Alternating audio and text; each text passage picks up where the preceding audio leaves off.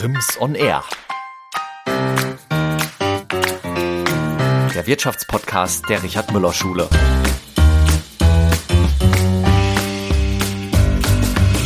Michael Konno ist seit April 2020 Geschäftsführer der IHK in Fulda.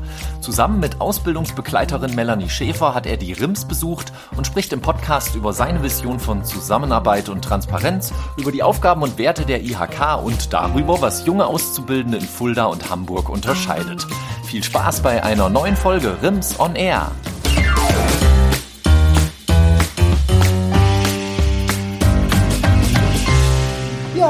Herzlich willkommen, äh, liebe Frau Schäfer, lieber Herr Konno. Hier ähm, zum neuen Ausbildungsjahr habe ich mir gedacht, bei RIMS on Air ähm, mal die Vertreter der hiesigen IHK einzuladen und vielleicht dem Publikum ein bisschen mal näher zu bringen, welche Aufgaben hat generell die IHK. Das wissen ja viele gar nicht. Wozu ist die überhaupt da? Und auch mal, dass wir eben mal genauer eben auf, den ein, auf die eine Säule Ausbildung mal schauen. Dafür ist vor allen Dingen die Frau Schäfer da, der, denn sie ist Ausbildungsberaterin und der Herr Konno ist der Geschäftsführer der IHK. Und ich darf Sie ganz herzlich erstmal hier bei uns begrüßen. Ja, vielen Dank, dass wir da sein können. Ja, super, vielen Dank. Ja, ich freue mich auch, dass das geklappt hat. So im Sommer ist das ja immer ein bisschen schwierig mit den Terminen und wir wollten es eigentlich noch vor den Sommerferien machen, das hat aber da nicht so ganz hingehauen. Ja, ich habe ja schon so ein bisschen äh, zur Motivation gesagt. Wir haben ja jetzt schon ein Jahr lang äh, fast äh, den Podcast Rims on Air, den Wirtschaftspodcast der Richard Müller Schule und haben verschiedene Bereiche schon abgearbeitet mit ganz verschiedenen Unternehmern und haben uns unterhalten, was, wir, was uns immer interessiert, ist so ein bisschen Philosophie, was sind die Leitmaximen, was treibt die Leute an, warum sind sie wie unterwegs, ja? wie ist es mit der Zukunftsfähigkeit. Und dann habe ich mir gedacht, ach, da gibt es doch hier eine Einrichtung, mit der wir natürlich als Berufsschule sehr viel zu tun haben, nämlich mit der Industrie- und Handelskammer, die das ja auch so ein bisschen unterstützt. Ja? Und äh, deswegen habe ich gedacht, das können wir eigentlich mal vertiefen und deswegen würden wir auch mal so reinschauen, was sind Ihre Handlungsmaximen, Ihre Leitmaximen, was treibt Sie an, was sind die Aufgaben, die definierten Aufgaben und wie genau üben Sie die aus? Mhm. Ja? Und äh, wie, wie füllen Sie das? Denn das ist ja immer unterschiedlich. Das ist ja sehr abhängig von Personen, von Regionen, von den Werten, die einem sozusagen auch bewegen. Das ist so eigentlich so das, worüber wir hier reden wollen. Und ich fange immer so ein bisschen an damit, dass wir mal drauf schauen, wer sitzt eigentlich da? Ja, diese berühmten Entweder-Oder-Fragen, die Sie schon gehört haben. Normal sind es zehn für, äh, für eine Person. Aber wir haben ja heute das Novum, dass ich zwei Gäste hier empfangen kann. Deswegen habe ich gedacht, wir machen mit jedem halt fünf Fragen, damit das nicht einen zu großen Stellenwert bekommt. Ähm, ich fange mal mit Frau Schäfer an, ja. mit Ladies First. Brotdose oder Bäckertüte? Brotdose. Okay. Wie sieht's aus, Strand oder Wandern? Wir haben gerade Ferienzeit.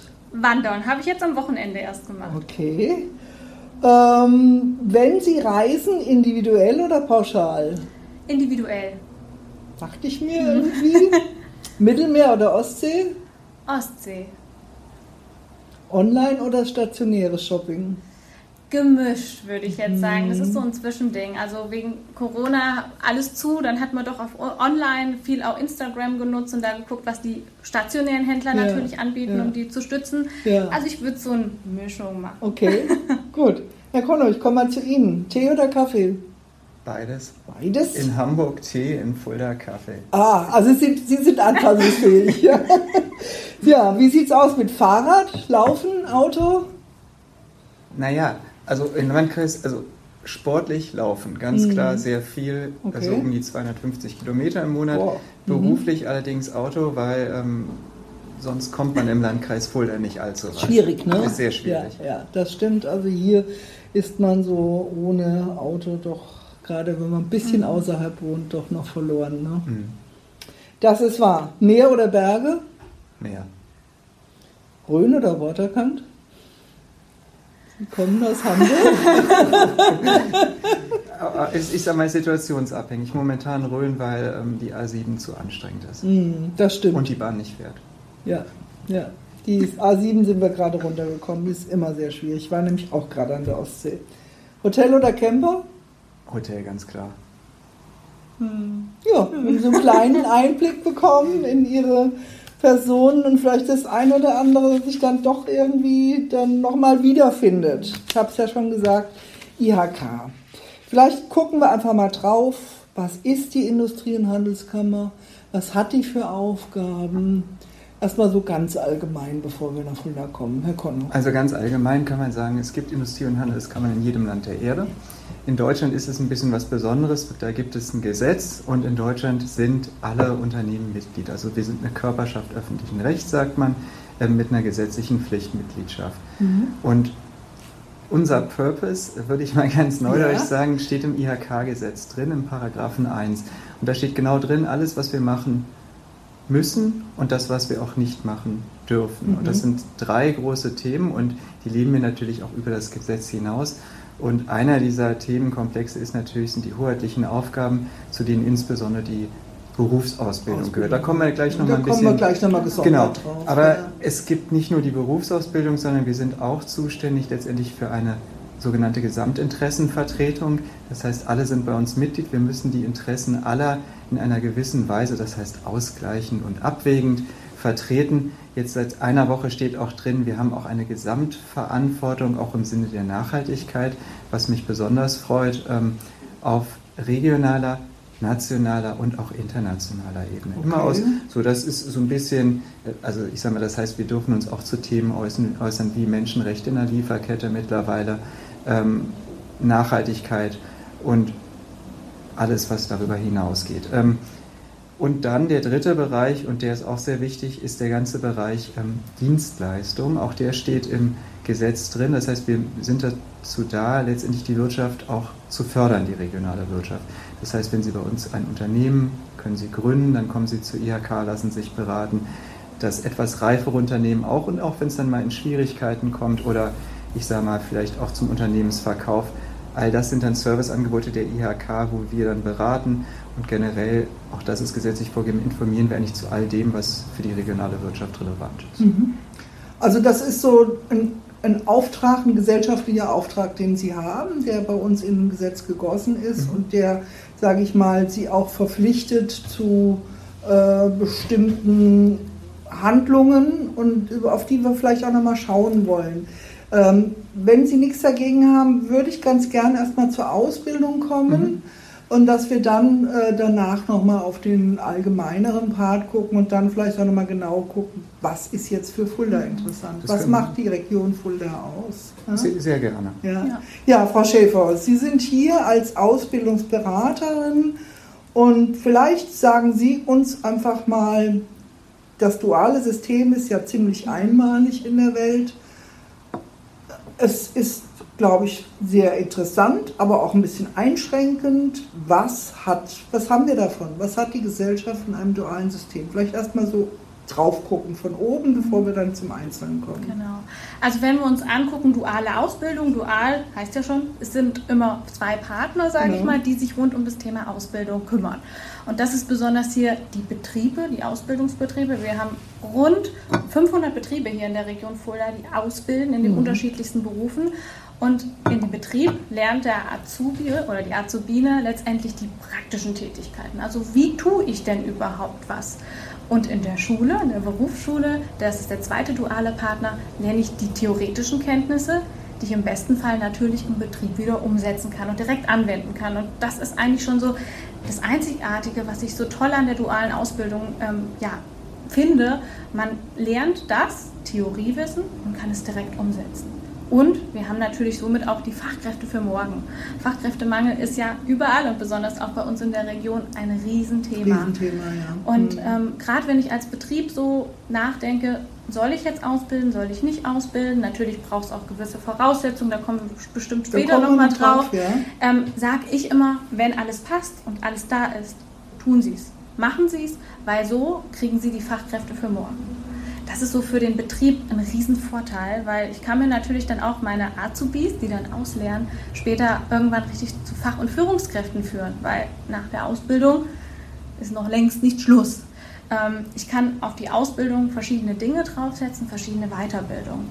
Gerade für die jungen Menschen ist immer die Frage, sei es jetzt nach dem Abschluss, mache ich jetzt lieber eine Ausbildung oder gehe ich ins Studium? Und ich sage immer, mach eine Ausbildung. Natürlich mhm. ist das Studium nicht schlecht, keineswegs, ähm, aber ich finde es immer toll, bei einer Ausbildung hat man so einen doppelten Boden. Man lernt schon mal von Anfang an, was bedeutet Geld wie verdiene ich mir mein eigenes Geld? Das ist auch gerade eine ganz wichtige Geschichte, weil ich sag mal, schnell hat man für die neuen Nikes äh, Geld ausgegeben, 100 Euro, 120. Vielleicht hat es Mama und Papa noch bezahlt. Nur wenn ich das selber bezahlen muss mit meinem hart erarbeiteten Geld, schmerzt es vielleicht doch noch mal mehr ein bisschen in der Hosentasche und man überlegt wirklich, ist der Kauf jetzt notwendig oder nicht.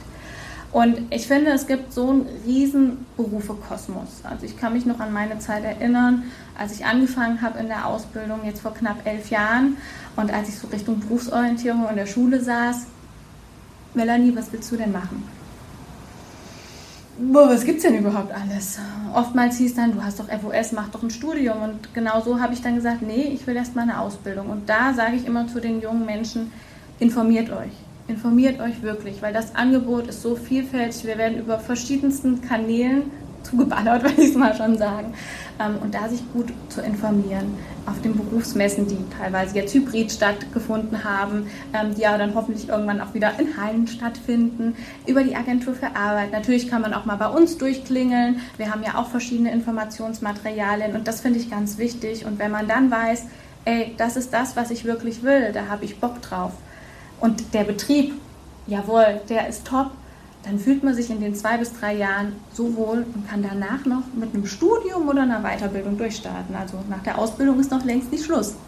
Also ich habe jetzt ganz viele Punkte, mhm. an denen ich nochmal anknüpfen möchte. Ich nehme ja. mal gerade den letzten.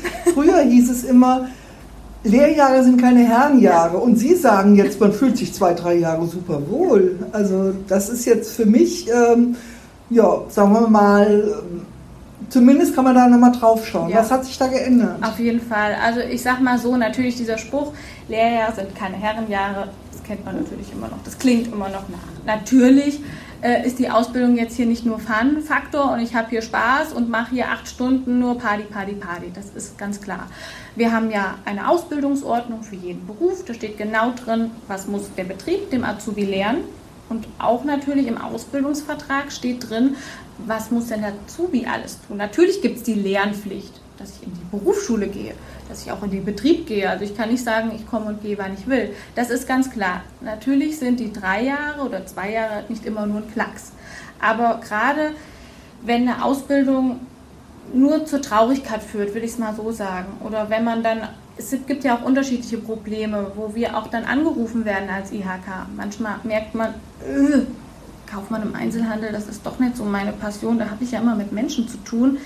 So habe ich mir das gar nicht vorgestellt, was kann ich tun? Ist, was kann ich vielleicht anderes lernen? Natürlich gibt es auch Probleme, die etwas schwieriger sind, sage ich mal, wenn es irgendwie ja ein bisschen knirscht in Sachen, ich kriege meine Ausbildungsvergütung nicht, will ich mal so hart sagen, dann sind wir als Partner da. Das ist für uns immer ganz wichtig. Ähm, der Herr Kono hatte schon gesagt, die IHK ähm, hat hoheitliche Aufgaben. Dazu zählt auch das Thema Ausbildung. Mhm. Das heißt, wir gucken ja, kann den Betrieb ausbilden, hat er alles, was er braucht. Aber wir sind auch Problemlöser oder ich nenne es nicht eher Problem, das ist immer so negativ behaftet. Eher, wir sind ein neutraler Schlichter für den Betrieb, ganz klar, weil der hat ja vielleicht auch manchmal Fragestellungen, wo er sagt, der Azubi geht denn in die Schule, was mache ich denn jetzt, Frau ja. Schäfer? Wie gehe ich vor? aber auch für den Azubi, wenn er Probleme hat. Mhm. Das ist immer ganz wichtig, weil viele denken immer nur, die IHK ist immer nur für die Betriebe da, jetzt habe ich als Azubi ein Problem, wo wende ich mich hin? Aber genau das ist der Trugschluss, auch bei uns durchklingeln. Wir haben ja auch hier an den Schulen die Quab-Beraterinnen, genau, ja. die ja dann auch vor, äh, schon mal vorfühlen, hier, was ist möglich, wie können wir das vielleicht, ähm, sage ich mal, bewerkstelligen. Also keineswegs ist eine Ausbildung nur Fun und Spaß. Natürlich gehört auch Arbeit dazu, weil alles wird ja im Nachgang auch in der Abschlussprüfung geprüft. Und wichtig ist, wenn Probleme auftauchen, bitte Kontakt mit uns aufnehmen. Nicht da irgendwie Angst haben, ich kenne die Leute da gar nicht, bitte Kontakt aufnehmen. Das finde ich ist schon mal eine ganz, ganz wichtige Botschaft, die zweigeteilt ist. Ja. Die einmal natürlich, dass wir hier vor Ort auch die Quabberater vorhalten, aber dass eben auch die IHK da sehr stark daran interessiert ist und das ja. ist ja, glaube ich, der Motor dann auch, dass eben Ausbildung hier für alle positiv verläuft. Ja. ja. Sie haben schon gesagt, Stichwort Fachkräftemangel und äh, ja, was, was äh, ich würde noch einmal blitzen, Bitte, äh, wenn, wenn, ich, wenn ich darf. Ne, Sie haben vorhin gesagt, diesen Spruch, Elia seine, keine Herrenjahre, ja. Den würde ich eigentlich in der heutigen Zeit komplett aus dem Vokabular verbannen, mhm, weil äh, wir haben jetzt, wir arbeiten ja nicht mehr mit einer Generation X, mhm. ja, sondern wir arbeiten mit äh, Generation Z und die tickt ein bisschen anders. Mhm. Und äh, da geht es natürlich auch ganz stark um Selbstverwirklichung, um Freiheit. Es geht nicht, Geld ist natürlich schon eine Sache, die, damit kann man sich auch ein bisschen Freiheit erkaufen, aber es geht um gewisse Werte. Und äh, ich meine, traditionell waren wir eine Region, in der die Ausbildungsquote extrem hoch war. Ja? Mittlerweile, und das ist nicht nur seit Corona so, ähm, haben wir große Einbrüche. Das heißt, jetzt müssen sich die Unternehmen, ähm, die Ausbildungsbetriebe anstrengen, dass sie überhaupt Auszubildende bekommen. Und da spielt natürlich ein gewisses ähm, anderes Verständnis, ein anderes Auftreten gegenüber jungen Menschen eine riesige Rolle, ja, weil die jungen Menschen stellen sich die Frage, was ist es denn, was ich wirklich, wirklich ja. will? Und ja. ähm, gerade weil der Markt umstritten und es ist auch, ich sage mal auch schon wegen des demografischen Wandels weniger Menschen gibt, ähm, ist dieser Spruch nicht mehr zeitgemäß. Und ich mache jetzt mal einen Spoiler-Alert, ja, ähm, das Thema heißt New Work, ähm, darum geht es nämlich. Sinnerfüllte Arbeit und dazu, und das ist sicherlich auch für Auszubildende oder zukünftig interessant, dieses Thema treibe ich in unserer IHK stark voran, aber auch äh, für unsere Unternehmen und jetzt gerade am 10. September haben wir dann Wirtschaftstag. Habe mich gerade gestern angemeldet. Genau, sehr ja. gut. Äh, den kann man auch streamen und ähm, ich hoffe natürlich, dass viele Hörerinnen und Hörer dieses Podcasts sich dafür das Thema interessieren, vielleicht viele Ausbildungsbetriebe und dann etwas mitnehmen, weil ich glaube, damit kann man auch viele junge Menschen dann anziehen. So. Ja, das denke ich, ist, denke ich, ist sehr wichtig, dass Sie das nochmal gesagt haben weil das aber immer noch in den Köpfen ist, mhm. so, ne, mit den zwei, drei Jahren, ah, da geht es mir nicht so gut, da muss ich und so, ne, aber eigentlich hat sich vieles geändert und der Betrieb wirbt eigentlich um den Auszubildenden jetzt und nicht mehr umgekehrt. Das ist eine schwierige Geschichte. Kommen wir doch noch mal ein bisschen zu dieser formalen Geschichte. Mhm. Also wir in der Berufsschule, Sie haben ja schon diese beiden Säulen ausgearbeitet, wir in der Berufsschule, wir haben ganz klare Lernfälle, wir haben Lehrpläne, äh, da wird ganz klar gesagt, was man in der Zeit zu, zu machen hat. Ja? ja. Ähm, Sie haben schon angedeutet, dass das beim Betrieb ähnlich ist. Vielleicht sagen Sie da noch mal was, weil oder Schule kann sich fast jeder was vorstellen. Lehrpläne kennt man, die muss man abarbeiten. Am Ende des Schuljahres hat man das Ziel erreicht oder auch nicht. Und da gibt es dann Noten, wie gut man das gemacht hat. Wie funktioniert das jetzt im Betrieb? Genau, also es ist letztendlich so, wir haben ja in der Bundesrepublik Deutschland über 320 Berufe, Wahnsinn, ne? die es so gibt. Also das ist Markt der Möglichkeiten, irre, ne? unglaublich. Deswegen ja. sage ich immer, guckt euch diesen Kosmos an, macht viele Praktika, guckt schon mal in welche Richtung es geht, weil 320 Berufe, was ist da wohl der richtige für mich? Das ist schon schwer. Ähm, und dann ist es letztendlich so, für alle Berufe gibt es eine Ausbildungsordnung. Und da steht genau das drin, in der sachlichen und zeitlichen Gliederung, so schimpft sich das Ganze mhm. oder nennt sich das Ganze äh, steht genau drin, was muss ich meinem Azubi als Hotelfachmann in diesen drei Jahren beibringen. Ähnlich wie die Lehrpläne bei Ihnen in der Schule ist das genauso bei der sachlichen und okay. zeitlichen Gliederung. Diese Verordnung ist noch mal ein bisschen größer gefasst. Ja, ne? Da stehen dann die so genau Prüfungen noch alles drin. Ja, Aber diese sachliche, zeitliche Gliederung, das sage ich immer zu den Betrieben, das ist euer Handwerkszeug, wenn wir es jetzt hier auf die Region Fulda beziehen, das ist eure Bibel. Ja. eure Bibel, wie ihr ausbilden müsst und wo ihr auch gucken müsst, das ist ja relativ allgemein gehalten, wie breche ich das auf meine Gegebenheiten runter. Also dann wirklich Lernziele von A bis H, wo finde ich das, in welcher Abteilung, in welcher Struktur, denn hier in meinem Betrieb, weil jeder Betrieb ist einzigartig, wenn ich überlege, ein 10-Mann-Betrieb, bildet anders aus als ein 500-Mann-Betrieb, weil die Absolut. Strukturen viel andere ja, sind. Aber es das heißt nicht, dass ein kleiner Betrieb nicht ausbilden kann. Das verkennt man nämlich manchmal so, wenn man mhm. denkt, ich habe doch gar keine eigene Personalabteilung, ich kann das doch gar nicht. Es gibt ja auch die Möglichkeit, Kooperationen zu schließen. Mhm und dann wirklich runterbrechen und niederschreiben, wann machen wir was, weil das ist ja auch ganz wichtig, weil einige Berufe haben keine, keine Zwischenprüfung mehr, sondern ein Teil 1 der Abschlussprüfung. Mhm. Das heißt letztendlich, diese Note im Teil 1 fließt schon mit gewissen Prozentteilen in die Endnote. Und da muss natürlich der Betrieb gucken, was braucht denn mein Azubi, damit er den Teil 1 hoffentlich gut macht.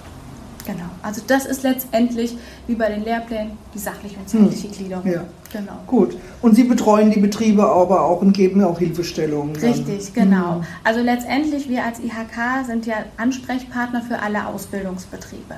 Das beginnt letztendlich dann, wenn bei mir oder meinen Kollegen, Kolleginnen das Telefon klingelt und es heißt, Frau Schäfer, ich möchte ausbilden. Was brauche ich denn dazu? Ich habe das noch nie gemacht dann werden wir schon mal so ein bisschen abgrasen, was braucht man denn? Natürlich, ein Betrieb muss erstmal betrieblich geeignet sein, um das Berufsbild auszubilden.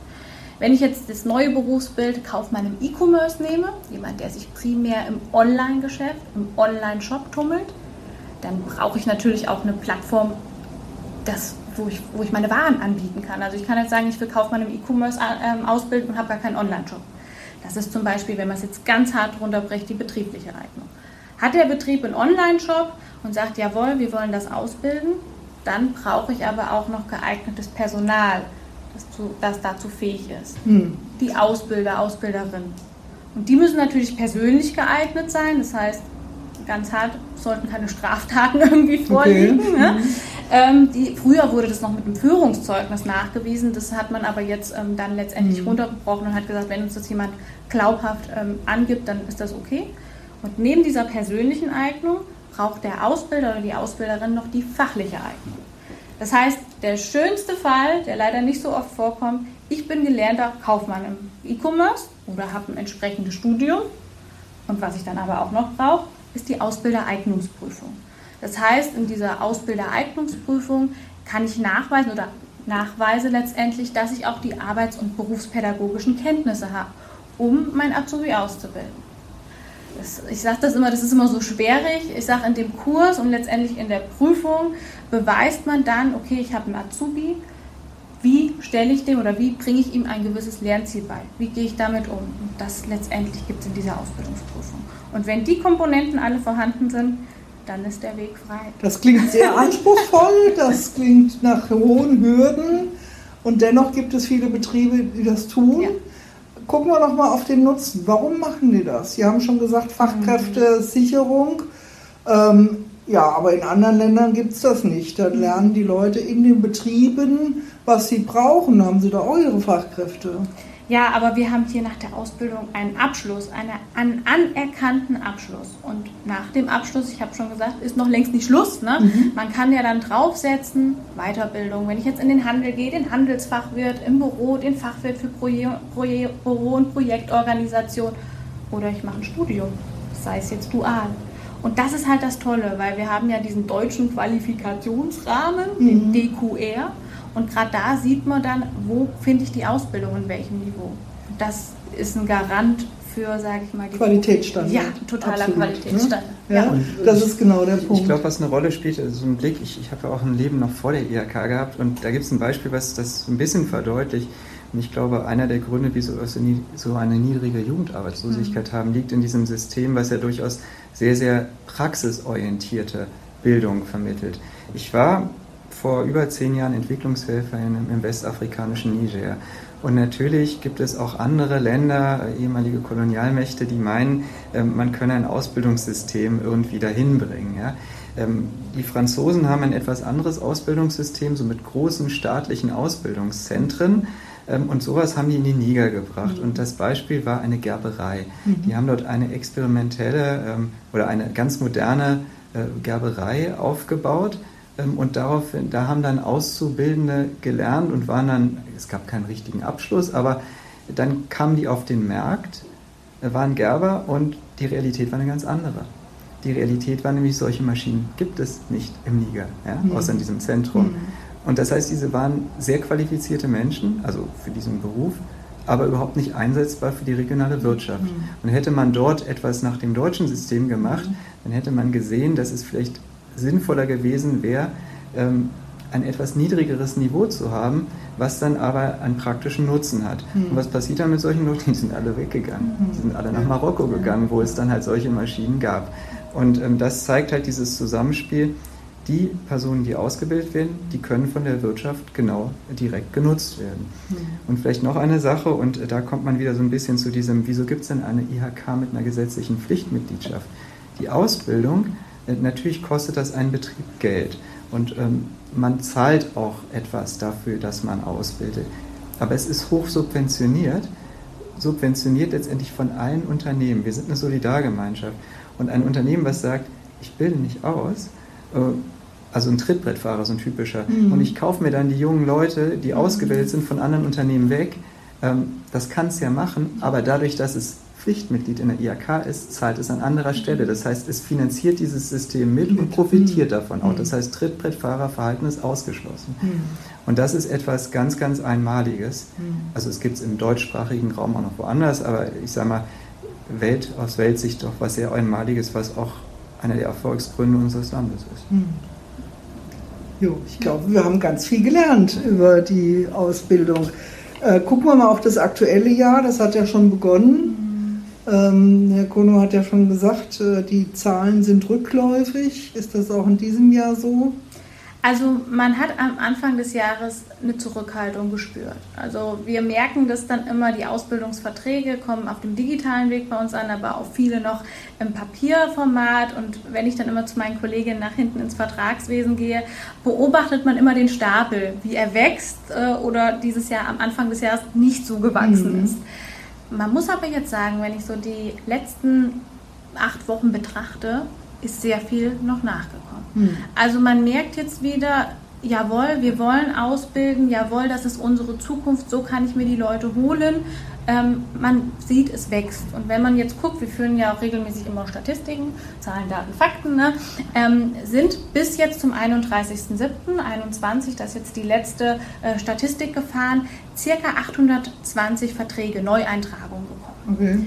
Ähm, es ist zwar ein bisschen rückläufig im Vergleich zum letzten Jahr, das stimmt, aber jetzt gerade in den letzten Wochen ist es wieder zugenommen. Also gibt es noch Hoffnung, ja. wenn denn jetzt noch ein, ein äh, Schüler, der jetzt äh, fertig ist mit seiner Schule, merkt, huch, nächsten Montag fängt die Schule an und ich gehe ja gar nicht mehr in die Schule. Was mache ich denn jetzt? Hat er noch eine Chance? Auf jeden Fall, auf jeden Fall. Also ich sage immer, Kontakt bitte Agentur. Die wissen letztendlich, wo sind noch die offenen Lehrstellen und da gibt es auf jeden Fall noch freie Plätzchen.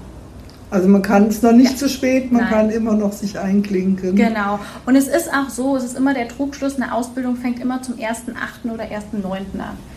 Das ist ein Trugschluss. Weil letztendlich kann ich jederzeit mit einer Ausbildung beginnen. Ich kann sogar im November beginnen, ich kann im Januar oder auch im Februar beginnen. Natürlich, und das ist auch sinnvoll, die meisten Betriebe wählen den 1.8. oder 1.9., weil es dann auch mit der Schule passt. Ne? Die ja, kommen dann auch in die genau. Schule, ähm, sage ich mal, nicht so quer in der Klasse. Aber grundsätzlich, wenn jetzt einer auch sagt, ich habe jetzt vielleicht ein Studium begonnen, habe jetzt gemerkt, oh Gott, das ist doch nichts für mich nach dem ersten Semester, gibt es auch durchaus die Möglichkeit, quer einzusteigen. Dann muss man natürlich gucken, ich habe das erste Lehrjahr, erstes Halbjahr verpasst, dann muss ich mir das halt ein bisschen selber aneignen, aber da sitzen ja auch noch äh, Schüler und Schülerinnen mit dabei, die ich mal fragen kann, den Lehrer, die Lehrerin, die ich fragen kann. Also ich kann auch quer einsteigen. Das gibt es auch jede Möglichkeit. Super, Frau Schäfer. Da haben wir schon mal ganz viele äh, Aspekte gehört und auch noch die Tatsache, dass man immer noch Möglichkeiten hat, ja. auch im laufenden oder jetzt gerade begonnenen Ausbildungsjahr. Und wir freuen uns ja sehr auf das neue Ausbildungsjahr und auf die weitere Zusammenarbeit ja. mit Ihnen. Ja, wir ja. uns auch. Ja.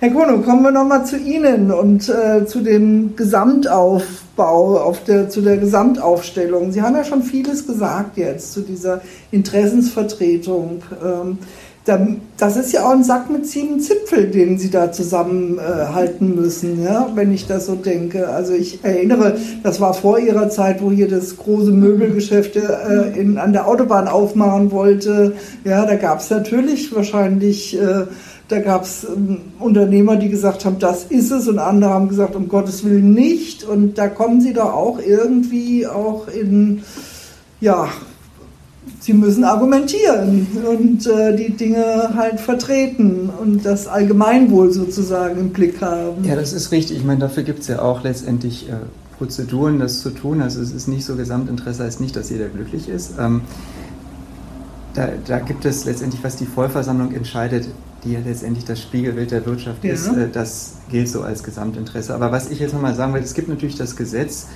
und äh, als Kammer hat man schon gewisse Freiheitsgrade. Und mein Anspruch ist es, im Rahmen des Gesetzes die, die Kammer Fulda zu modernisieren und anders aufzustellen. Für mich gibt es drei große Werte, Es ist einmal der Dialog. Ähm, wir müssen mit unseren Mitgliedern mehr Dialog haben. Es müssen mehr, deswegen bin ich auch so dankbar, dass wir heute diesen Podcast haben, weil dadurch gibt es vielleicht Unternehmerinnen und Unternehmer, die noch nicht so viel mit der IHK zu tun haben und die dann sehen, okay, die sind ja durchaus irgendwie niederschwellig ansprechbar. Und genau das möchten wir nicht nur bei der Berufsbildung, sondern auch in vielen anderen Bereichen haben. Also Dialog ist mir extrem wichtig.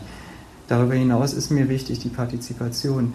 Wir sind letztendlich, Frau Schäfer und ich, ja nur ähm, Vertreterinnen, Vertreter des Hauptamtes, also der Personen, die das ähm, als ihren Beruf machen. Aber mhm. Die, die uns legitimieren, sind letztendlich die Unternehmen. Mhm. Insofern Partizipation ist extrem wichtig, weil je mehr Unternehmen mitmachen, nicht nur bei der Berufsbildung, desto praxisnäher ist doch das, was so eine IHK tut. Weil es ist ja nicht unsere Aufgabe, sich irgendwas auszudenken, sondern wir nehmen das, was reinkommt und entwickeln das dann weiter, um letztendlich die Rahmenbedingungen irgendwie besser zu machen. Und das das letzte ist Transparenz. Wenn wir schon eine Organisation sind, die sich mit Pflichtbeiträgen überwiegend finanziert, also da kommt man ja nicht rum, drum herum, wenn man eine gewisse Unternehmensgröße und Unternehmenserfolg hat, dann sollen aber die, die uns bezahlen, auch wissen, wofür das Geld ausgeben. Mhm. Und deswegen haben wir ähm, jetzt seit kurzem auch ein Partizipations- und Transparenzportal, wo man sich informieren kann, ähm, wo alles, alle Zahlen sind offengelegt ähm, mhm, okay. und ähm, viele Möglichkeiten gibt es mitzumachen, auch jenseits der Arbeit in den gewählten Gremien. Das ist natürlich immer, sage ich mal, noch das Tollste, wenn man sich in den Gremien engagiert, aber es gibt viele Möglichkeiten darüber hinaus. Und vielleicht jetzt auch nochmal, auch da ist es natürlich so eine kleine IHK-Folder, wir haben jetzt 37 Kolleginnen und Kollegen, kann natürlich nicht, wie eine Kammer in Frankfurt, die über 300 hat, das Themenspektrum so breit abdecken wie äh, na, das.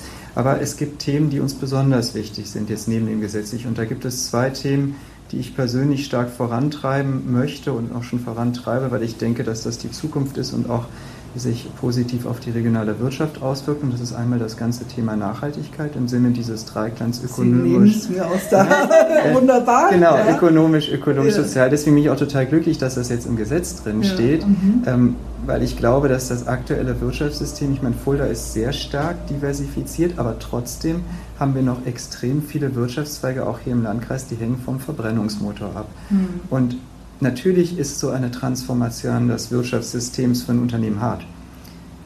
Aber es ist auch absehbar, dass dieses Wirtschaftsmodell sich ändern wird. Das kann man jetzt gut finden oder schlecht finden, aber äh, die Rohstoffe sind endlich und ich sage mal auch der Klimawandel spielt in der öffentlichen Debatte eine immer größere Rolle wir als Bundesrepublik verbrauchen 3,5 Erden. So, ja, so ist es. Unseren, äh, so ist es. Und ich sage mal, man muss das Ganze ja nicht als Bedrohung sehen, sondern auch als riesige Chance. Und wir haben hier auch im Landkreis unglaublich viele Unternehmen, die profitieren von den gesamten grünen Themen, vom Thema Nachhaltigkeit. Und es sind auch Industriebetriebe. Und da sehe ich es auch als Aufgabe der IHK Fulda, ähm, darüber zu informieren, also aufzuklären, wie es ist, aber auch letztendlich sowas zu fördern und gerade zum Beispiel im Bereich grüner Ernährungswirtschaft ähm, könnten wir uns hier in der Region als europäischer Leuchtturm präsentieren. Das hat ja dann ganz viele positive Auswirkungen auch auf andere Branchen. Also das ist ein Thema, was wir letztes Jahr gestartet haben beim Fulda Wirtschaftstag, aber da gibt es noch viel, viel mehr was seitdem passiert ist. Und das, da werden wir sicherlich in der Zukunft drüber sprechen. Und das zweite Thema. Bleiben wir doch mal einen Moment ja. bei der Nachhaltigkeit, weil das ist für mich auch immer ein Thema, das, äh, wenn Sie haben in den einen oder anderen Podcast reingehört schon, das war immer ein Thema, Nachhaltigkeit und äh, Digitalisierung ist noch so ein Punkt. Ähm, das orientiert sich auch ähm, unter anderem eben daran, dass wir vor Wirtschaftstagen, Sie haben schon gesagt, ich bin ja auch ein ein äh, doch fleißiger und regelmäßiger Besucher ihrer Wirtschaftstage und habe vor zwei Jahren eben beim Professor Völpe von dem Hamburger Weltwirtschaftsinstitut gelernt, was er quasi fordert, nämlich, äh, dass er sagt, go smart, go green, get resilient. Äh, und das sind ja so, sind ja so, so, so Punkte der Zukunftsfähigkeit und dazu äh, wenn ich sage, get, get, get, go green, das ist nachhaltig zu mhm. sein. Ja. Und das ist natürlich schwierig ja, in unseren Vorstellungen. Mhm. Wir klammern uns so ein bisschen an das, was wir kennen. Ja. Das ist typisch menschlich, dass man das tut, aber ich glaube, die Corona-Krise hat uns ja gezeigt, dass wir in dieser VUCA-Welt, über die man immer spricht, leben. Ne? Also wir haben ein, ein extrem, sich extrem schnell änderndes Umfeld. Und wenn man jetzt schon mal sieht, was die Corona-Krise für wirtschaftliche Umwälzung, ich meine, Digitalisierung haben Sie angesprochen, aber was das macht mit den Unternehmen und den Menschen. Und wenn man sich dann vorstellt, dass das Ganze eigentlich im Vergleich zu dem, was im Bereich der Klimakrise kommt, eigentlich gar nichts ist. Gar nichts ähm, ist ja. Man braucht ja nur mal auf die wirtschaftlichen Folgen ähm, der Hochwasserkatastrophe ähm, in einem relativ kleinen Teil der Republik einzugehen. Wenn man das dann mal sich anguckt auf vielleicht einem etwas größerem Niveau, dann wird einem Angst und Bang und dann wird einem klar werden, ähm, dass sich ähm, auch das Wirtschaftsmodell ändern muss. Die Frage ist natürlich immer, wie schnell und was es da für Unterstützungsangebote gibt und wie das auch gesetzlich geregelt ist. Und da müssen wir natürlich schon, ich meine, wir sind die Vertre Interessenvertretung der Wirtschaft und nicht irgendwie ähm, Naturschutzverband. Das ist sehr klar. Das heißt, da argumentieren wir natürlich anders und ecken vielleicht beim Naturschutzverband auch ein bisschen an, aber die Erkenntnis, dass sich etwas ändert, und ändern muss, die ist da und deswegen ist uns dieses Thema auch so wichtig. Und letztendlich muss es ja dann irgendwie zusammenkommen. Ja, genau. also das ist ja so ein Punkt. Und dann sehe ich, also ich, ich höre bei Ihnen ganz stark, dass Sie eben so ein Ideengeber sein wollen, dass Sie eben sagen, wir brauchen, wir müssen zukunftsfähig werden. Und das sind eben diese Dinge, Klimakrise, ähm, die uns eben auch zwingen, sozusagen uns zu ändern. Ja? Und wer sich nicht ändert, der stirbt sozusagen. Ja? Also der, nur das, äh, das, sagen wir mal, das äh, Konstante im Leben eines Menschen ist, ist der Wandel und sonst nichts anderes. Ja? Genau, und das gilt, das gilt ja auch für eine IHK. Ich meine, viele haben eine IHK, sehen eine IHK so ein bisschen als so ein angestaubtes Gebilde. Ähm, ist es ja auch teilweise auch, aber das ist nicht mein Verständnis von IHK. Mhm. Ich glaube schon, dass eine IHK in diesem Wandel und auch als Ideengeber eine recht wichtige Rolle spielen kann in der Region Fulda beobachte ich, ich meine, ich bin jetzt seit letztem Jahr hier, dass die IHK sehr, sehr stark auch verwurzelt ist und auch eine große Rolle spielt. Und ich sage mal, das ist schon eine sehr, sehr gute Voraussetzung, weil IHKs letztendlich Netzwerke, Menschen zusammenbringen. Und Habe ich hier als Stichwort ne? auch noch stehen. Und, und, und wenn man dann solche Themen reingeben ja, kann ja. und auch sehen kann, was macht das denn? Ich meine, wir sind uns bewusst, das macht mit einigen Unternehmen durchaus äh, stetig vor größere Herausforderungen. Aber das alles zusammenzubringen und dann auch zu spiegeln, um zu sehen, wie kommt man da weiter, das ist eine riesige IHK-Aufgabe. Ja, Sie setzen ja als IHK, Sie setzen das jetzt fort und ich höre bei Ihnen wirklich auch da diese ganz starke ähm, ja, Bedeutung von, von, von, von Wandel, von Innovation mit ihren Wirtschaftstagen ja immer wieder ein, ein jedes, alljährlich kann man sagen, halt auch ein Statement, ein thematisches und äh, wo man so ein bisschen schauen kann, auch äh, was bewegt eigentlich die Leute, was bewegt die Wirtschaft, wo soll es hingehen. Mhm. Äh, der neue ist jetzt New Work. Wollen Sie da was zu sagen? Genau, das ist jetzt genau der, der Punkt, wo Sie mich so ein bisschen gestoppt haben, weil ähm, das ist jetzt der zweite Wirtschaftstag, den ich nicht ganz unerheblich mit, äh, mitverantworte. Und äh, das Thema New Work, genauso wie letztes Jahr mein erster Wirtschaftstag zum Thema Nachhaltigkeit war, ist der zweite zum Thema New Work. Das ist, hängt ja total eng auch mit genau. Nachhaltigkeit genau. zusammen, weil wir haben es eben angesprochen bei der äh, Ausbildung, die jungen Menschen heute ticken anders und Fachkräftemangel ist ein riesiges Problem. In unserer Region auch äh, wird das jetzt wieder von jedem zweiten Unternehmen als größtes Risiko genannt, trotz Corona. Ja. Und ähm, genau aus diesen Gründen, äh, weil sich eben die Werte und die Welt ändert und auch die jungen Menschen ändern, äh, müssen wir uns auch als Arbeitgeberinnen und Arbeitgeber ändern. Ansonsten kommen die nämlich nicht zu uns. Junge Menschen sind heute flexibel. Ähm, dann gehen die halt woanders hin. Ich meine, das Rhein-Main-Gebiet ist nicht besonders weit weg. Mhm. Mittlerweile geht auch viel durch Digitalisierung. Man muss gar nicht weg aus dem Landkreis, man kann woanders auch. Ja. Ne? Also, mhm. das heißt, wir müssen irgendwie ähm, schon sehen, dass wir uns anders aufstellen, auch als IHK. Die IHK, sage ich mal, als das Gebilde, was extrem hierarchisch ist, wo der Hauptgeschäftsführer oder der Präsident unerreichbar ist, irgendwo rüberschwingen, das, das geht nicht mehr. Da werde ich keine vernünftigen Menschen mehr bekommen. Das heißt, mhm. wir machen auf der einen Seite natürlich nach innen. Ich möchte ein ganz anderes Arbeiten in unserer IHK haben. Ich also flache Hierarchien auch innerhalb der IHK? Flache, auf jeden Fall flache Hierarchien innerhalb der IHK, viel verstärkteres, vernetzteres Arbeiten. Ähm, arbeiten auf Augenhöhe. Natürlich bin ich Hauptgeschäftsführer und habe dann eine hierarchische Position, aber das heißt ja nicht, dass ich nicht irgendwie als Servant Leader arbeiten kann. Mhm. Ja? Ähm, und das versuche ich umzusetzen. Ich glaube, nach anderthalb Jahren glaubt man mir das auch ein bisschen. Das macht natürlich auch was mit den Menschen. Mhm. Ich habe Verständnis, wenn Menschen 30 Jahre in extrem hierarchischen Strukturen arbeiten und dann kommt jemand, der auf einmal ganz anders tickt, dann gibt es erstmal eine Phase der, ähm, der Desorientierung.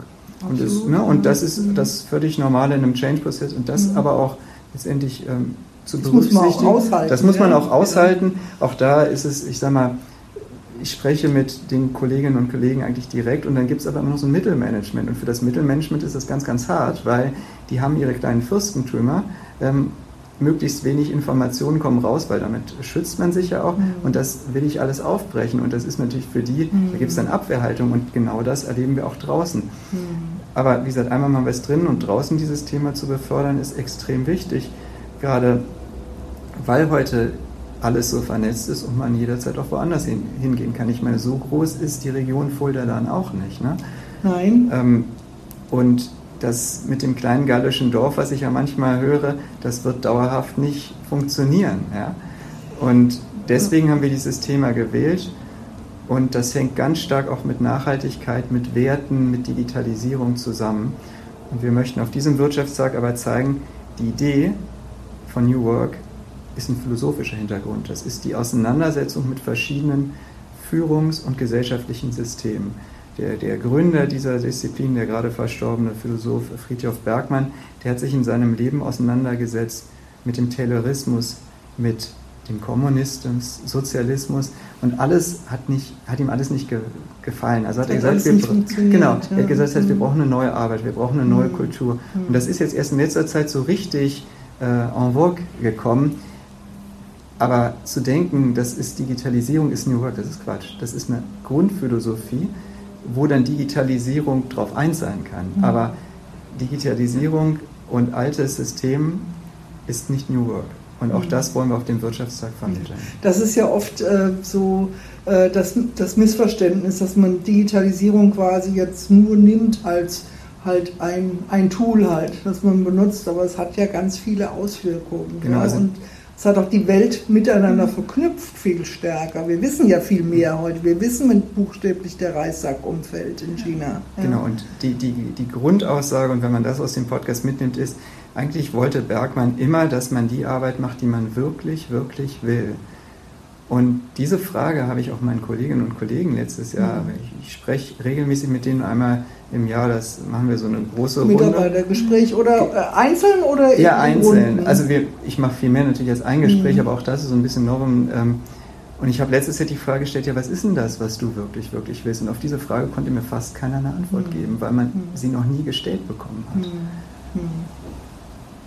Wie sind Sie auf die Frage gekommen? Sie naja, stellen Sie sich selbst? Ich stelle mir die Frage selbst und ich sage mal, sich mit New Work zu beschäftigen, ähm, und dann sich den eigenen Lebenslauf anzusehen, die eigene, ich sag mal, Heldengeschichte, zeigt auch, wieso es in meiner Vergangenheit immer wieder Situationen gab, wo ich selbst vielleicht auch im, im beruflichen Kontext angeeckt bin.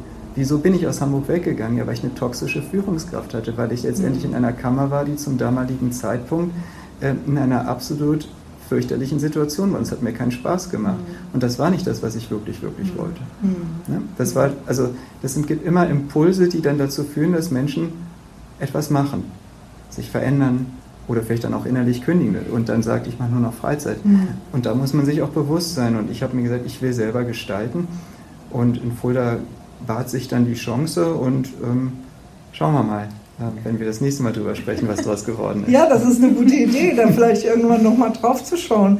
Ich wollte ganz gerne nochmal diese, ähm, also ich höre sehr stark Ihre Werteverbundenheit und äh, auch Ihre, Ihre Leidenschaft dafür, also auch für das, für das Menschliche. Sie haben vorhin schon auch das Thema Lieferkettengesetz nochmal angesprochen. Also es geht ja auch um eine moralische ähm, Verpflichtung, die wir haben und dass diese moralische Verpflichtung nicht an den deutschen Grenzen ende, endet. Ja, das ist das ist ja so diese Idee des Lieferkettengesetzes. Und wir als Schule, um nochmal diesen, diesen Blickwinkel mit reinzunehmen, wir sind beispielsweise auch grenzenlos Schule. Ich weiß nicht, ob Ihnen das was sagt. Wir arbeiten zusammen mit der Organisation World University Service, die also eben auch uns äh, Menschen vermitteln, die aus ihren Heimatländern zum Beispiel erzählen, was zum Beispiel der, der seltene Erdenabbau mit ihren Ländern macht. Ja? Also, äh, oder der, der Baumwollanbau, also ganz verschiedene Bereiche halt, beim Stichwort Fast Fashion und was, was, was, was es da eben vieles gibt.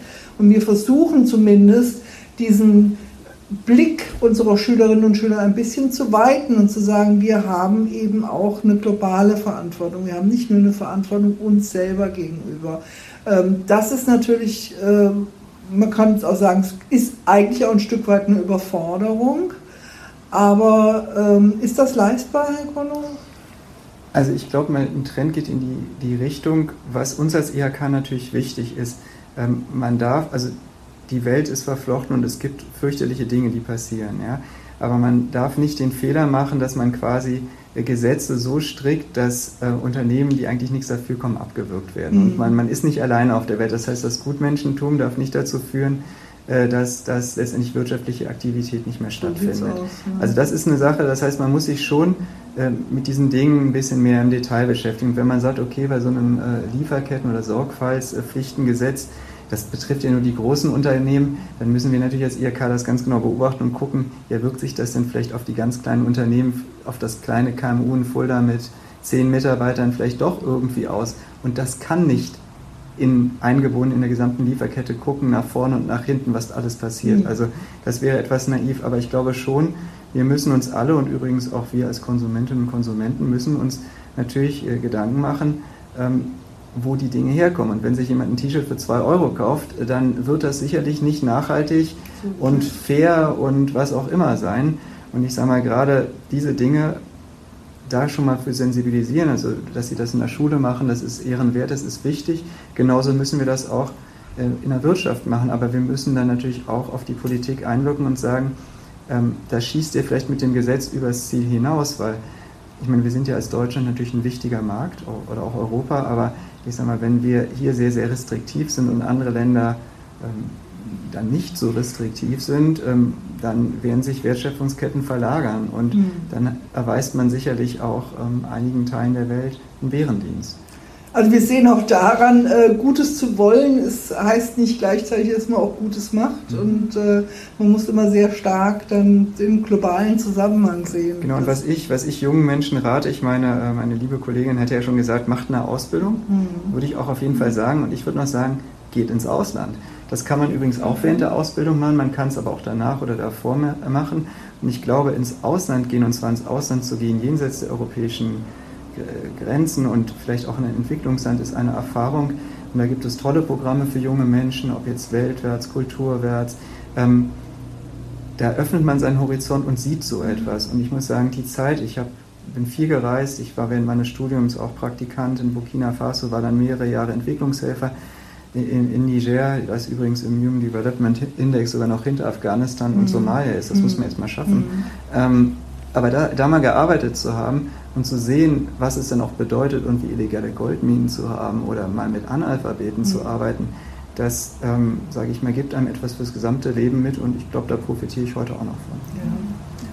Das wäre eigentlich schon so der Bogen, den ich jetzt spannen wollte, dass wir sagen, was geben wir, was möchten Sie jungen Leuten mitgeben? Sie haben schon was gesagt, Frau Schäfer, was würden Sie sagen? Außer dass Sie sagen, macht Ausbildung, gibt es noch einen Punkt, wo Sie sagen würden, guckt da mal drauf, schaut da mal.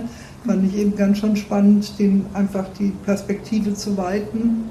Also ich sage auch immer, gestalte deine Zukunft und fürchte dich dabei nicht vor Veränderungen, sondern eher vor dem Stillstand. Und genau das ist so auch mein Credo, was ich immer ähm, anwende. Also wir hatten schon viel mit Veränderungen, dazu gehört auch New Work, was sich bei uns ja. in der Kammer verändert. Ja. Ähm, und da sage ich auch, man muss sich drauf einlassen. Und das sage ich den jungen Menschen auch immer probiert euch aus, gerade die Schüler, Schülerinnen, probiert euch aus, macht das, macht da ein Praktika, geht ins Ausland, einfach mal rumtesten, weil letztendlich ist es so, ich muss eine Arbeit tun, die ich wirklich, wirklich will, weil wenn ich mich jeden Tag nur an die Arbeit schleppe und sage, heute schon wieder bis 17 Uhr hier, voll kein Bock, das bringt's nicht. Mhm. Also wichtig ist wirklich früh rauszufinden, in welche Richtung geht's, was ist vielleicht so meine Passion, womit kann ich vielleicht überhaupt nichts anfangen? Mit Zahlen, oh mein Gott. Also das ist wichtig, das frühzeitig auszukosten, auszumachen. Natürlich kann es dann auch nochmal zu einem Wandel kommen, wo man vielleicht am Anfang gar nicht gedacht hat, dass das überhaupt nicht beschäftigt. Aber ich sage auch, gestalte deine Zukunft und fürchte dich dabei nicht vor Veränderungen, sondern vor dem Stillstand. Das wäre eigentlich schon ein Schlusswort, aber ist es noch nicht. Ja. Ich hätte noch eine Frage. Wenn Sie ein Schulfach gestalten dürften, gäbe es eins, wo Sie sagen würden, das müsste man unbedingt noch machen? Oder ähm, ist das, sind wir schon ganz gut aufgestellt. Also ich bin mit Schulfächern gestalten immer, es gab ja immer aus den IHK heraus die Form, wir brauchen Schulfach Wirtschaft. Also ich glaube, ähm, das brauchen wir wahrscheinlich nicht. Was wir brauchen, ist eine wirklich sehr, sehr allgemeine und generalistische Bildung. Und da ist das Philosophische genauso wichtig wie das Religiöse, weil all das sind Dinge, die brauchen wir, um unsere Welt, die um uns herum ist, zu verstehen. Und deswegen sage ich, dieses, dieser breite generalistische Ansatz, den wir in Deutschland haben, der ist gut. Ähm, und deswegen würde ich sagen, das sollte auf dem Stand der Dinge sein. Ja? Ähm, aber darüber, also ich bräuchte jetzt nichts weiter. Mhm. Ich auch nicht. Was mhm. ich immer noch gut finde, ähm, gerade wenn unsere Ausbildungsbotschafter, wir haben ja ein Projekt der Ausbildungsbotschafter, wo die Azubis, den Schüler, Schülerinnen, die Berufe auch vorstellen. Mhm. Das finde ich immer so toll, wenn das noch ein bisschen mehr integriert wird, wo wirklich die jungen Leute. Also Berufsorientierung. Genau, Berufsorientierung. Also das noch ja. so ein bisschen stärker in Fokus zu nehmen, weil wie gesagt, der Kosmos, der Blumenstrauß ist breit. Ist und ja. da gibt es wirklich unsere Ausbildungsbotschafter, die direkt in die Schule gehen und genau. sagen, hier, so bin ich, ich ein Blumenstrauß, ja. so mache ich das. Und wenn das noch mehr in Fokus mhm. rückt, dann. Das wäre noch ein Wunsch. Dem kann ich mich anschließen. Frau Schäfer, Herr Konum, die Zeit ist weit fortgeschritten ja. und äh, es war für mich fand ich ein sehr, sehr spannendes Gespräch. Schön, dass Sie da waren. Ja, ja dass vielen da Dank. ja.